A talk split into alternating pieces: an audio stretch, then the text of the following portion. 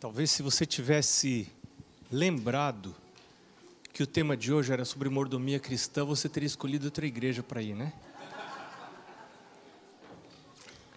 Mas que bom que você está aqui.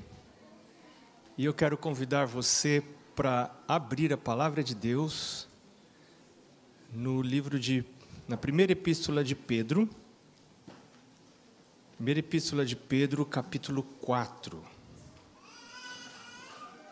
começando no verso 7. Vamos orar mais uma vez, antes da gente ler a Bíblia?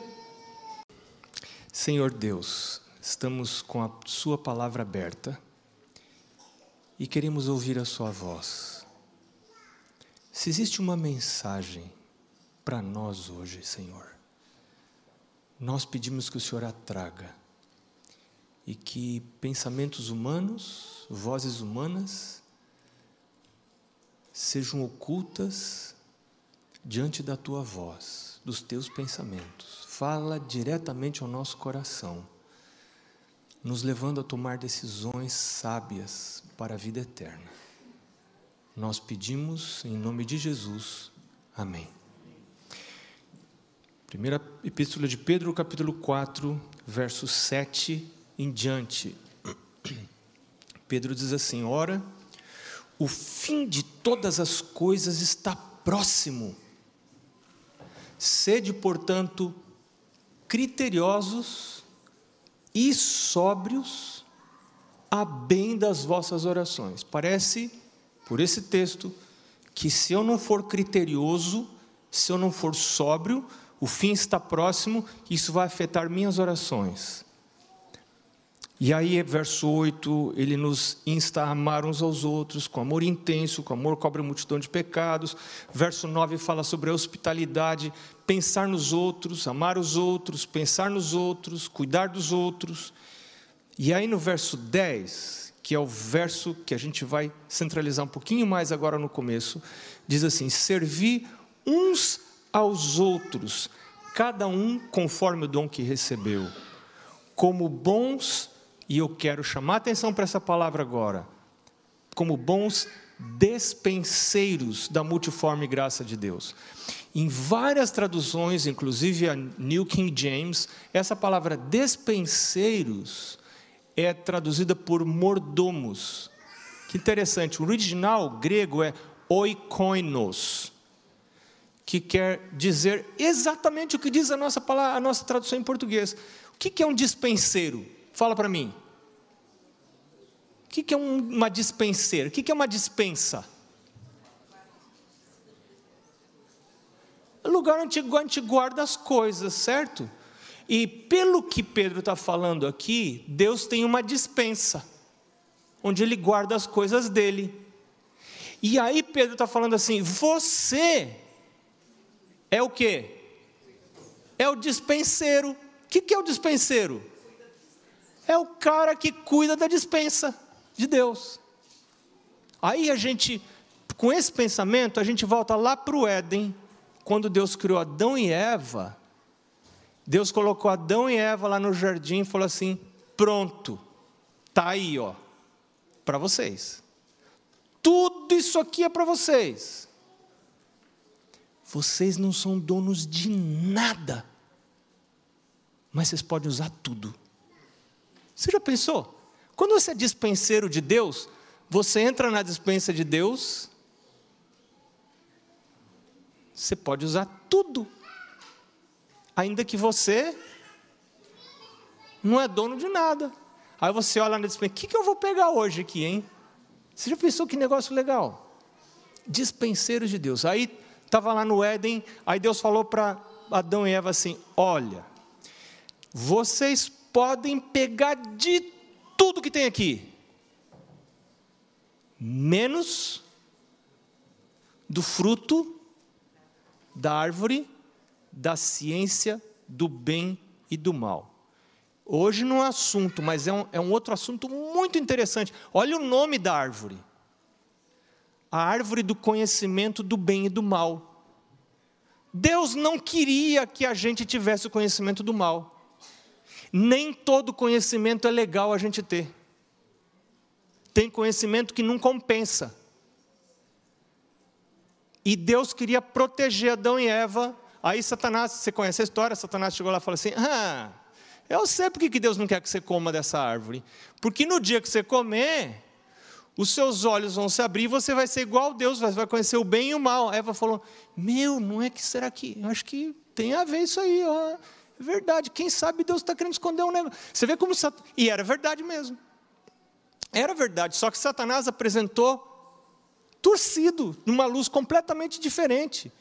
Como se Deus estivesse querendo privar Adão e Eva de uma coisa legal.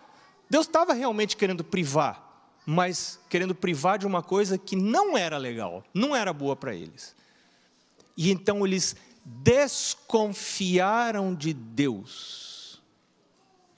E quando eles desconfiaram, o pecado não foi comer a fruta, a fruta foi o desdobramento do pecado que aconteceu antes de comer a fruta. Foi quando eles Ei, será que Deus está querendo enganar a gente? Será que Deus está querendo privar a gente de alegrias, de benefícios, de vantagens? Oh, mas Ele falou que colocou a gente aqui nesse jardim tão bonito. Mas tinha lá também a árvore. Que outra árvore tinha lá? A árvore da vida. Tinha duas árvores, a do conhecimento do bem e do mal e a árvore da vida.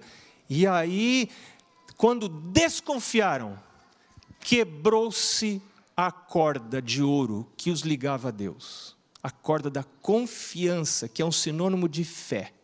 Nós somos salvos pela fé. Fé é você confiar que Deus existe e que Ele é bom e que Ele é galardoador, que é vantagem. Você pode confiar nele porque Ele vai cuidar da sua vida. Ele é bom para você. Ele não vai pedir nada que é ruim para você, só o que é bom. Isso é fé. Cortou. Quando cortou isso, eles passaram a ser mortais. E aí começaram a herdar a morte. O salário do pecado é a morte. Aí Cristo pôs a mão na testa lá em cima e falou assim: Minha gente, o que, que aconteceu? Vão morrer. Vão morrer. E morte eterna. Se eu fosse Cristo, o que, que eu faria? Eu falaria assim: paciência, eu avisei. Quem avisa, amigo é fui, eu, eu avisei para não irem lá. Eu falei para não ir. Eu, eu teria falado para eles assim, lá de cima, falando assim: quantas vezes eu não falei para vocês não irem lá? Agora foram, foi, paciência. Tchau, sinto muito, até logo. Se virem aí. Mas o que, que fez Deus? Diz a palavra de Deus. Deus amou o mundo de tal maneira que enviou seu filho unigênito para morrer no lugar do ser humano, para que todo aquele que nele crê não morra, mas tenha a vida eterna. Então hoje, nós todos que estamos na igreja, os que estão fora da igreja, nós todos nascemos pecadores. Você se batiza, mas você ainda é pecador. A diferença da pessoa que se batiza e entra para a igreja, da pessoa que não quer saber de nada, é que talvez você está um pouco mais consciente desse fato, que você é pecador. E aí você está buscando santificação na parte de Deus. E você vai cada manhã à presença de Deus e diz assim: Senhor Jesus, me transforma. Eu confesso meus pecados. Se confessarmos nossos pecados, Ele é fiel e justo para nos perdoar os pecados e nos purificar de toda injustiça. E cada manhã você refaz essa ligação com Deus que foi rompida. A, a palavra religião vem do latim religare, que quer dizer ligar de novo aquela ligação que foi rompida lá no jardim do Éden. E aí Jesus fala assim: vamos ligar de novo. Vamos ligar. Aí você fala que nem o filho pródigo: eu quero ser só seu servo aqui na sua casa para mim já está bom, só ser seu servo, porque eu sei que o Senhor é o Deus, meu Criador, meu Senhor. Jesus fala assim: não, eu quero fazer de você meu filho, meu amigo. Eu quero que você conheça os projetos que eu tenho para esse mundo, para a sua vida, para a vida de outras pessoas. E o meu propósito é a salvação do mundo. Então, quando você aceita o projeto de Deus na vida, você aceita o senhorio de Deus na vida, você para de ser regido pela própria cabeça. E a gente só consegue fazer isso quando a gente começa a desconfiar da gente mesmo. Enganoso é o coração do homem desesperadamente corrupto, quem o conhecerá? Diz a palavra de Deus. Se o meu coração é enganoso, não posso confiar no meu coração. Eu preciso confiar em Deus. E quando você faz essa entrega para Deus, entrega para o senhorio de Jesus, você, como diz Paulo em Gálatas 2:20, vivo não mais eu, mas agora Cristo vive em mim. O que, que isso significa? Cristo não é um gênio da lâmpada, que eu vou lá na igreja para esfregar a lâmpada e peço para ele o que eu quero. Tem muito crente seguidor do gênio da lâmpada. Ele vai para a igreja, ele estuda a Bíblia, para quê? Para ter acesso ao gênio, ele esfrega a lâmpada, fala assim: eu quero emprego, eu quero um carro, eu quero isso, eu quero sarar, eu quero isso, eu quero aquilo, eu quero. É, quem que é Deus nessa brincadeira? É eu que sou Deus, eu que falo o que, que o outro vai fazer. Mas quando você se torna dispenseiro, que também é a mesma palavra para mordomo, você aceita Deus como Deus, como Senhor da vida. E aí ele passa a dizer o que, que você vai fazer. E você não faz porque você é obrigado, porque você tem medo de perder a vida eterna. Se não fazer a mão de Deus. Você faz porque caiu a ficha, você entende que aquilo é vantajoso para você. Seguir a vontade de Deus não é nada mais, nada menos do que lucro para mim. Quando você entende isso, você começa a adotar o projeto de Deus para a sua vida. E Pedro está dizendo aqui que o fim está próximo, e o projeto de Deus para a minha vida é ser despenseiros da multiforme graça de Deus. Ou seja, Deus quer ajudar outras pessoas, e eu sou o dispenseiro de Deus, que estou fazendo o quê? Transmitindo as coisas de Deus para as outras pessoas. É a única maneira que a gente pode encontrar felicidade nessa vida. Você não pode ser feliz nessa vida enquanto você não descobre que você é mordomo, que você é dispenseiro de Deus.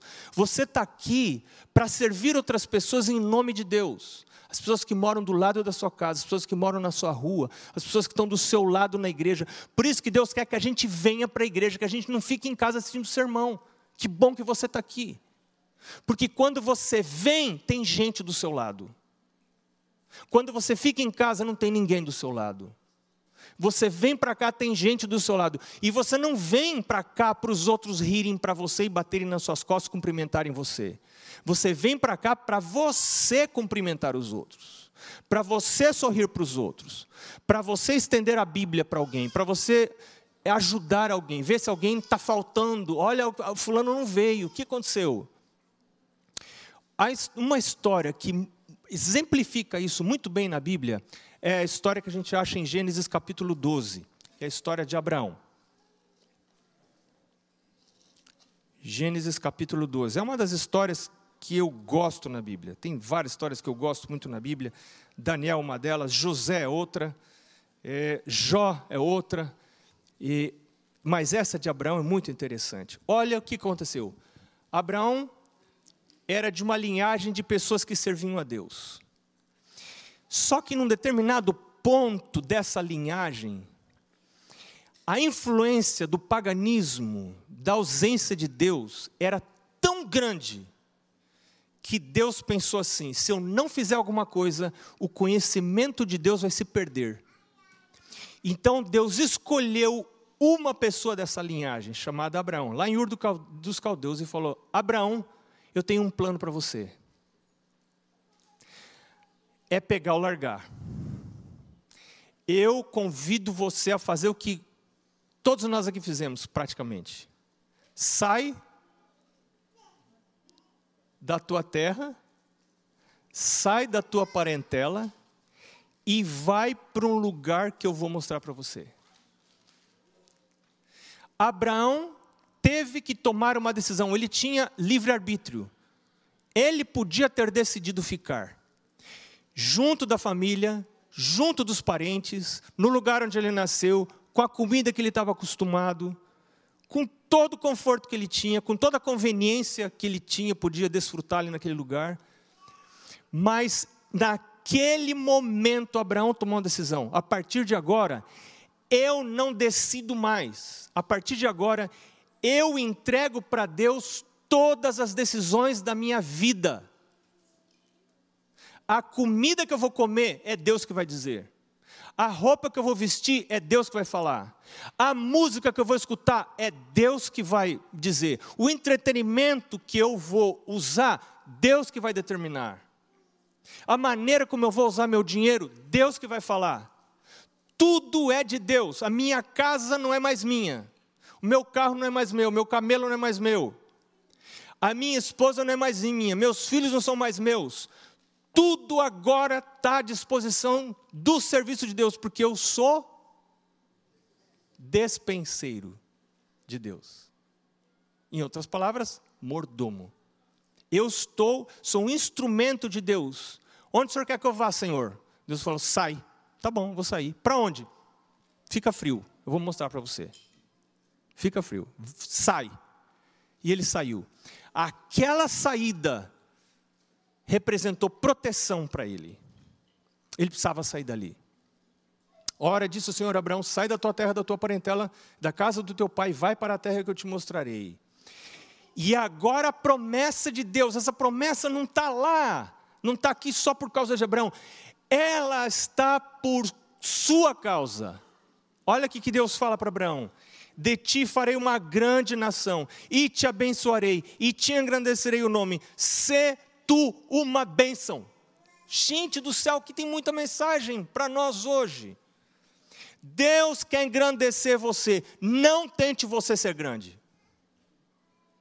Quem tenta ser grande passa ridículo. Quem tenta ser estrela ofusca os olhos dos outros.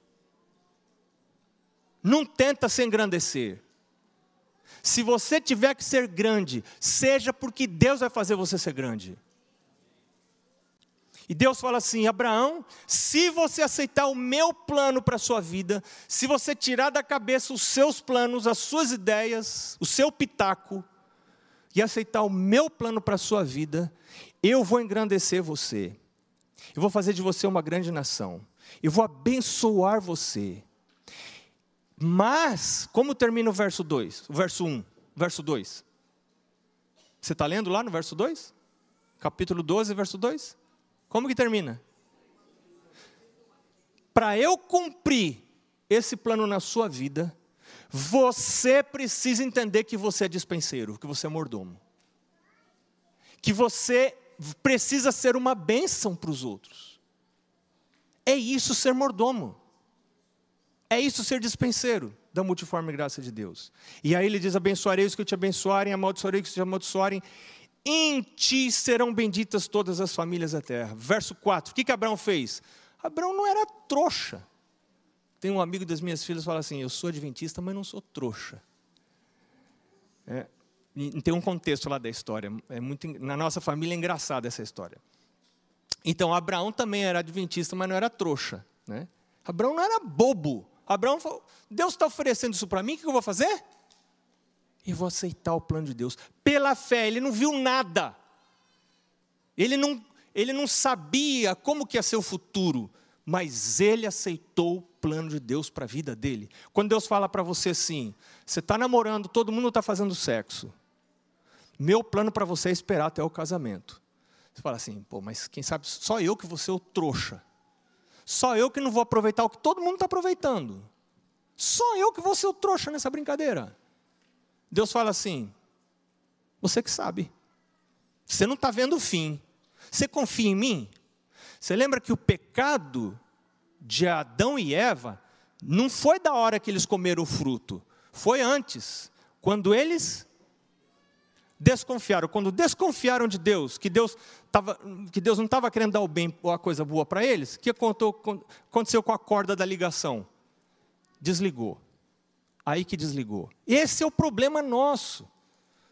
Quando Deus fala assim para mim, meu filho, do mesmo jeito que tinha, eu dei tudo lá no jardim do Éden para eles comerem tudo que podia, menos da árvore da ciência, do conhecimento do bem e do mal. Tinha várias razões por que Deus fez isso.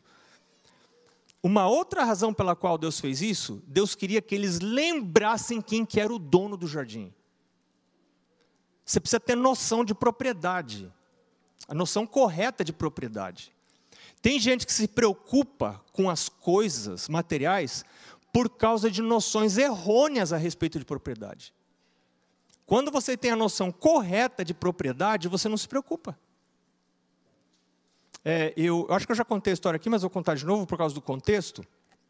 Eu, eu, uma história que eu acho muito legal de um fazendeiro cristão, parece que foi aqui nos Estados Unidos, que ele, ele entendeu esse conceito. E ele falou: Pronto, eu sou dispenseiro de Deus, tudo é de Deus, a fazenda é de Deus, e eu vou usar essa fazenda para promover o reino de Deus essa fazenda não vai ser minha porque eu vou morrer, ou Jesus vai voltar e eu não vou levar a fazenda para o céu, mas eu vou cuidar bem dessa fazenda, eu quero que a fazenda prospere, porque eu, eu entendi que eu sou dispenseiro, eu sou mordomo do, do, da, das coisas de Deus. E, e eu, eu, sei que a fazenda começou a prosperar e, e a produtividade dele aumentou e ele produzia mais que os vizinhos, usando o mesmo tipo de sementes, o mesmo tipo de insumos e até que uns vizinhos vieram conversar com ele e falou, cara, mas o que, que você faz? Que, que semente que você usa? É essa. Mas é a mesma que a gente usa, e, e, e, adubo e outras coisas. É a mesma coisa. Como é que a terra é a mesma? Como é que você produz mais? Falou, não sei. Não, fala aí o segredo. Tem algum segredo? Ele disse, olha, pode ser que é porque eu entreguei essa fazenda para o verdadeiro dono dela. Mas como assim? Aí ele explicou. O cara falou, ah, tá legal. Esse cara tá maluco, né? Bom, passou o tempo, veio uma nuvem de gafanhotos, acabando com tudo da fazenda dos vizinhos. Acabando tudo, tudo, tudo, tudo. Quando os gafanhotos chegaram no limite da fazenda desse cristão, o que aconteceu? Os gafanhotos entraram na fazenda dele e comeram tudo também. Tudo, acabaram com tudo, tudo. Aí passaram-se uns dias, ele se encontrou com os vizinhos dele num banco lá, porque estavam resolvendo as encrencas, e seguro, e não sei o que lá e tal. Aí um, um dos vizinhos falou assim, e como é que foi? Já sabiam, mas perguntaram assim para, né? Como é que foi lá na sua fazenda? Os gafanhotos bateram lá também? Sim, rapaz, só uma tristeza. Sobrou alguma Não sobrou nada verde, comeram tudo. Aí o outro amigo falou assim, e como é que é aquele negócio lá, aquela história sua lá do, do dono, que sua fazenda tinha um dono, assim e tal, e tal, né? Aí o nosso irmão falou assim: Olha, rapaz, se o dono da fazenda quer dar de comer para os bichos dele com as coisas que são dele, o que, que eu tenho que ver com isso? Sabe quando é que a gente se preocupa? Quando a gente tem noções equivocadas de propriedade. Quando eu penso que as coisas são minhas, eu não durmo à noite porque eu tenho que proteger. Quando eu estou disposto a fazer como fez Abraão, largou tudo para ir para onde Deus. Mas Abraão, você tem terra aqui. Onde é que você está indo? Você vai largar tudo. Largou tudo para cumprir o plano de Deus, porque ele sabia que Deus ia prover para a vida dele. Quando você resolve ser dispenseiro de Deus, trabalhar para Deus, Deus fala assim: o seu sustento é meu problema.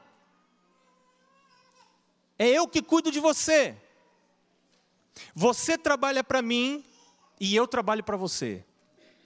Eu, entendi, eu tinha, no meu primeiro distrito, lá em 1980, a vovó menina né, lá na periferia de São Paulo, tinha um irmão, Antônio Fragoso. Um exemplo de vida. Para mim, eu considero ele como um segundo pai na fé depois do meu pai. E ele dizia assim para mim: ele tinha duas pequenas empresas, e ele falava assim para mim: Pastor, você pode passar aqui a hora que você quiser, o dia que você quiser. Se você precisar de mim para ir fazer visita com você, passa aqui que eu vou com você. Eu falei, mas irmão, o seu negócio aqui, o seu trabalho. Falou, ele deu uma risadinha e falou assim: Pastor, eu cuido, minha prioridade é cuidar das coisas do Pai do céu. E se eu cuido das coisas dele, ele cuida das minhas coisas. E aí ele deu outra risadinha e falou assim: Quem que você acha que sai na vantagem? Eu aprendi uma grande lição. E olha o que a Bíblia diz de uh, Abraão: Abraão partiu, indo como lhe ordenara o Senhor. E Ló foi com ele. Tinha Abraão 75 anos quando saiu de Arã.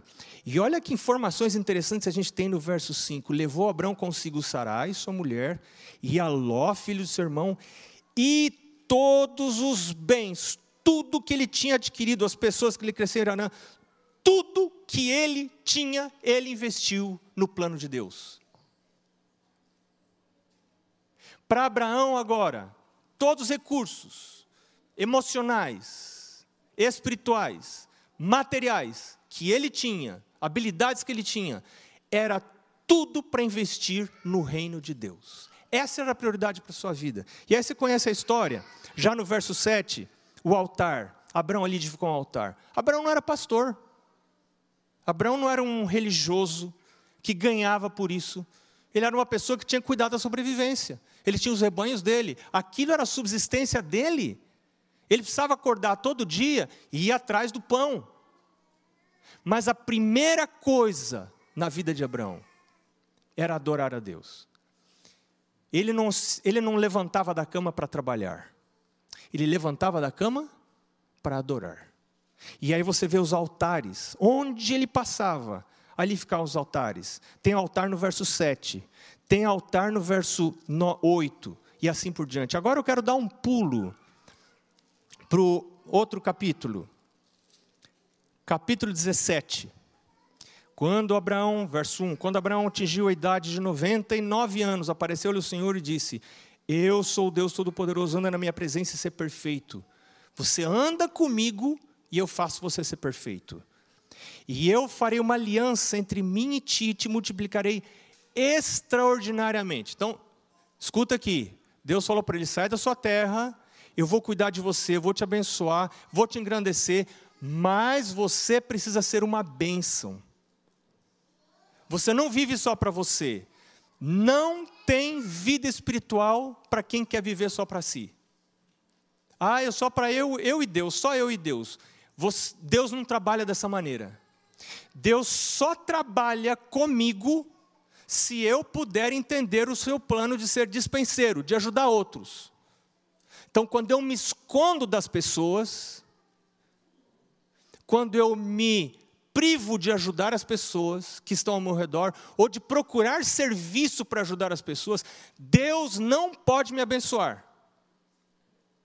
Tem uma coisa que eu estou pedindo para Deus, até o dia de eu morrer, eu quero, por exemplo, dar estudo bíblico. Pergunta para mim se é uma coisa que eu gosto de fazer, dar estudo bíblico. Eu não gosto de estudo bíblico. Não conto para ninguém, mas eu não gosto de estudo bíblico. Mas por que, que eu dou estudo bíblico? Porque eu preciso de dar estudo bíblico. É, é mais uma vantagem para mim do que para a pessoa que recebe estudo bíblico. Porque o plano de Deus é dar para mim a medida que sai de mim. Você está entendendo? Deus dá mais para mim quando sai de mim. Quando não tem saída de mim, Deus não tem como dar mais. Isso em todos os aspectos da vida. E aí Deus diz: verso 4, verso 2: Farei uma aliança entre mim e ti, te multiplicarei extraordinariamente. Verso 6: Fartei fecundo extraordinariamente. Estabelecerei, estabelecerei minha aliança entre mim e ti e a tua descendência. Aqui tem outra informação importante.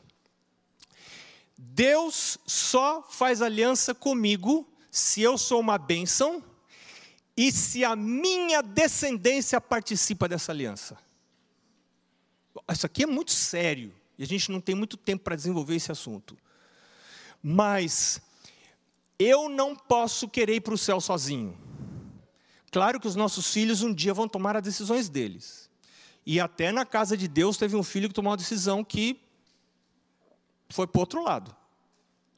Mas, quanto depender de mim, eu preciso fazer tudo que estiver ao meu alcance para incluir meus filhos no plano de Deus. E aí então me torno um dispenseiro. Eu preciso servir aos outros e eu preciso chamar os filhos à minha descendência. E aqui, a gente não tem tempo mais, você vê o verso 7, o verso 8, Deus liga a posse da terra, porque Deus falou: Eu quero, eu prometo para você uma terra, eu vou dar uma terra chamada Terra Prometida, mas eu só vou dar essa terra, e você lê isso no verso 7, verso 8, eu só vou dar essa terra para você se você educar a sua descendência nos meus caminhos se você educar a sua descendência nos meus caminhos, então eu dou propriedades para você. Você já pensou que coisa séria? Deus está falando, eu vou dar posse, vou dar sustento, vou dar terra, vou dar coisa para você, mas você precisa educar a sua descendência dos meus caminhos. Não é à toa que ano passado nós estudamos aqui na igreja, que livro, você lembra? Orientação da criança. Porque é parte do pacto de Deus com a gente. É parte do pacto de Deus com a gente. E aí, nós pulamos o verso, o capítulo 14, em que tem aquela guerra, o Ló é levado cativo, Abraão vai lá porque ele serviu os outros, Abraão foi lá para resgatar Jó, ganhou a guerra, ganhou o despojo, e aí o que, que ele faz? Final do capítulo 14. Deus encontra uh, Melquisedeque, o rei de Salém, e Deus dá o que para ele? E, e Abraão dá o que para ele? Abraão dá o dízimo. A entrega do dízimo é parte do pacto, assim como é a guarda do sábado. Quando você para de trabalhar no sábado, você está trabalhando a semana toda para ganhar o pão, mas você lembra, não, espera um pouquinho, eu trabalho para não ficar preguiçoso, quem me dá o pão é Deus. E eu trabalho junto com Deus, mas eu não trabalho só para eu ficar rico. Eu trabalho para ter recursos para eu trabalhar para Deus, para eu ajudar outras pessoas. Então, sábado é o dia que eu vou parar. Satanás fala assim: se você parar no sábado, você vai morrer de fome. Aí você fala assim: não, a minha parada no sábado é um testemunho de que eu confio que Deus é que me sustenta. Por isso eu vou parar no sábado. E quando você dá o dízimo é a mesma coisa. Eu uh, ontem calculei meu dízimo, entreguei o meu dízimo pelo, pelo aplicativo aqui, né? Entreguei meu dízimo ontem, porque meu salário chegou na quinta. Então ontem entreguei o dízimo. Quando eu calculo o dízimo, caramba, e aí tem mais oferta ainda, que é a oferta, uma porcentagem que eu decidi em oração. Vou, essa, essa, até o final do ano vai ser essa porcentagem aqui que eu vou entregar. É, tem uma vozinha que fala assim: Você não acha que é muito, não? Você não acha que vai fazer falta para você, não? Aí a outra vozinha fala assim: Quem é que sustenta você? Quem é que dá comida para você? Quem é que cuida de você? Então, para mim, quando eu estou quietinho lá na minha casa, ninguém está me vendo, na hora que eu sento para fazer o cálculo do dízimo e do pacto, da minha oferta percentual, eu estou falando para mim mesmo, eu ainda acredito que tem um Deus no céu. Eu ainda acredito que tem um Deus que pode tirar água da rocha, que pode acender uma mesa no deserto, porque no dia que eu parar de acreditar nisso, eu não vou ser trouxa de dar dinheiro para a igreja. Você concorda comigo?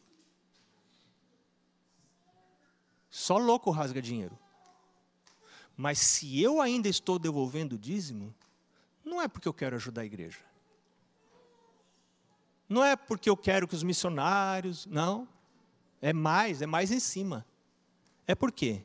Porque eu ainda creio que tem um Deus lá no céu. E eu quero encerrar com é, Gênesis 17, que é uma das coisas mais bonitas que aparece aqui na história de Abraão. Fora o. Per, é, nós vamos rapidamente o 18 e depois o 22, perdão. É, verso 16, capítulo 18, verso 16. Tendo se levantado dali aqueles homens, olharam para Sodoma e Abraão ia com eles para os encaminhar. Disse o Senhor: Ocultarei a Abraão que estou para fazer. Olha a relação que ele tinha com Deus. Deus falou assim: Eu não posso esconder desse cara o que eu vou fazer. A gente tem uma relação tão íntima, de tanta confiança, confiança mútua, visto que Abraão certamente virá a ser uma grande e poderosa nação, e nele serão benditas todas as nações da terra. E olha o que Deus diz dele no verso 19. Deus fala assim: Porque eu escolhi para que ordene aos seus filhos e à sua casa depois dele. Outra tradução diz assim: Eu escolhi porque eu sei que ele vai ordenar os seus filhos e a sua casa depois dele. Alguns de vocês têm essa tradução aí. Eu escolhi Abraão porque eu sei que ele vai ordenar os seus filhos para seguir os meus caminhos. Ele vai fazer o culto em casa com os filhos. Ele vai ensinar os filhos a estudar a lição da escola sabatina. É parte do pacto de Deus comigo pôr os meus filhos na porta do céu, fazer o que for possível para colocar os meus filhos na porta do céu. Claro que a decisão final vai ser deles e a gente vai respeitar a decisão deles. Mas eu tenho que fazer como dizia meu pai. Ah, enquanto você estiver em casa, eu vou fazer tudo o que eu puder. Depois que você sair de casa, é problema seu. Enquanto você estiver em casa. E eu não vou encher sua paciência. Mas quando você estiver aqui, eu vou. E culto, e tome culto, e tome isso, e leva a Bíblia para a igreja, e leva, estudo, já estudou sua lição. Que coisa! Porque é parte do pacto a fim de que guardem o caminho do Senhor, verso 19, e pratiquem a justiça e o juízo, para que o Senhor faça vir sobre Abraão o que tem falado a seu respeito. Para que possa Deus fazer vir sobre Abraão o que tenha falado a seu respeito, tem que incluir os filhos nos caminhos de Deus. Você está entendendo aqui? E agora, verso, capítulo 22, nós encerramos com esse final da história de Abraão, que é a prova mais tremenda. Eu estava lendo hoje de manhã, Ellen White fala assim: Abraão só, Deus só pediu para Abraão matar o filho, porque ele desconfiou de Deus no episódio com Agar.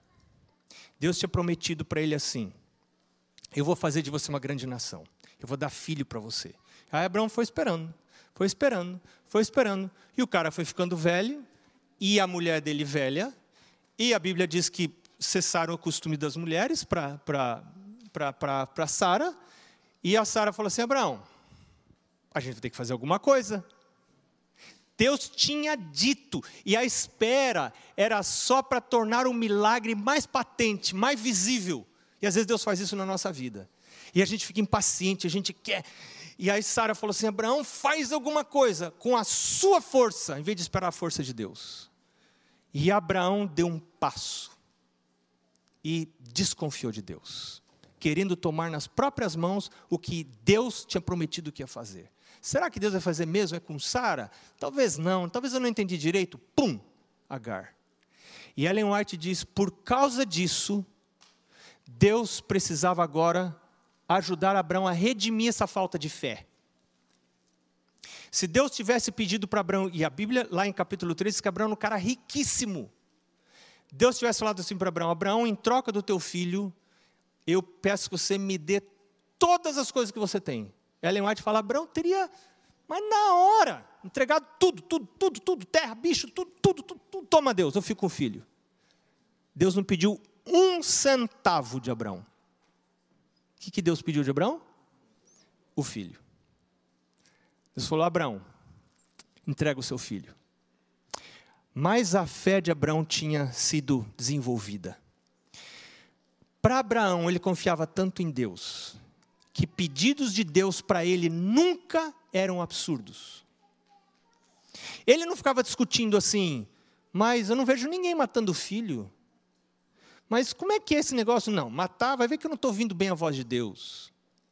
Para Abraão, Deus falou, é para o meu bem. E se Deus está me mandando matar o meu filho Isaac, é porque ele pode ressuscitar. Deus não é Deus de morte. E lá no livro de Hebreus fala que ele pensou isso mesmo. Deus vai ressuscitar o meu filho. Ele entendeu o jogo. E a Bíblia diz que no dia seguinte, de madrugada, Deus falou com ele à noite. Ele não esperou. Ele, na primeira hora, abriu o olho, ele levantou e foi. Para fazer exatamente exatamente o que Deus tinha dito para ele fazer. E levou o filho, e você conhece a história. O anjo, quando Abraão estava para matar, o anjo segurou a mão de Abraão e falou: Vamos ler aqui, que é muito bonito a gente lendo aqui. Verso 11. Capítulo 22, verso 11. Mas do céu lhe bradou o anjo do Senhor: Abraão, Abraão. Ele respondeu: Eis-me aqui.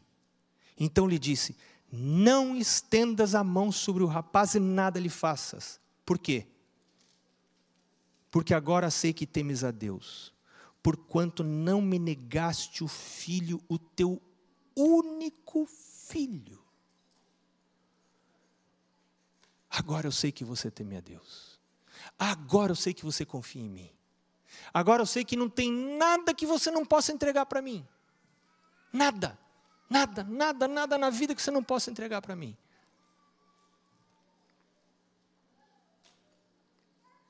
Verso 15 em diante. Então do céu bradou pela segunda vez o anjo do Senhor Abraão e disse: Jurei por mim mesmo, diz o Senhor, porquanto fizeste isto, e não me negaste o teu único filho, que deveras te abençoarei, e certamente multiplicarei a tua descendência como as estrelas dos céus e como a areia da praia do mar. A tua descendência possuirá a cidade dos seus inimigos. Aqui está posse de território, posse de coisas materiais. Quando você não nega nada para Deus, Deus fala: Eu vou cuidar da sua vida, inclusive da parte material da sua vida. Porque você entendeu que você está aqui nessa terra com um propósito, não de fazer sua cama aqui, de você ajudar outras pessoas, ser dispenseiro de Deus, mas pensar na vida eterna. O seu lugar é lá, não é aqui. O que, que adianta você ganhar tudo nessa vida e perder a vida eterna? Nela serão benditas, verso 18, todas as nações da terra, porquanto obedeceste a minha voz. Deus está nos chamando hoje de manhã para sermos mordomos da Sua multiforme graça. A outra palavra, talvez a gente entenda melhor, que é despenseiros. Deus abriu a porta da sua dispensa hoje, aqui na igreja. E Ele está na porta sorrindo para você. E está falando assim: é você mesmo que eu estou chamando. Eu estou chamando você para entrar na minha dispensa. Você já pensou o que, que é isso? Estou chamando você para entrar na minha dispensa.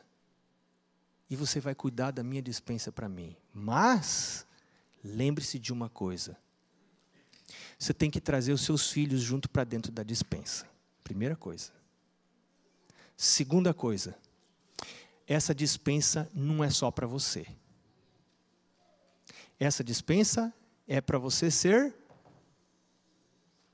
servo de Deus, dispenseiro da multiforme graça de Deus para abençoar outros. Lembra que Deus falou para Abraão: "Se tu uma bênção". Eu espero que você aceite o convite de Jesus. Entre pela porta. Seja abençoado, abençoada e seja uma bênção. Amém.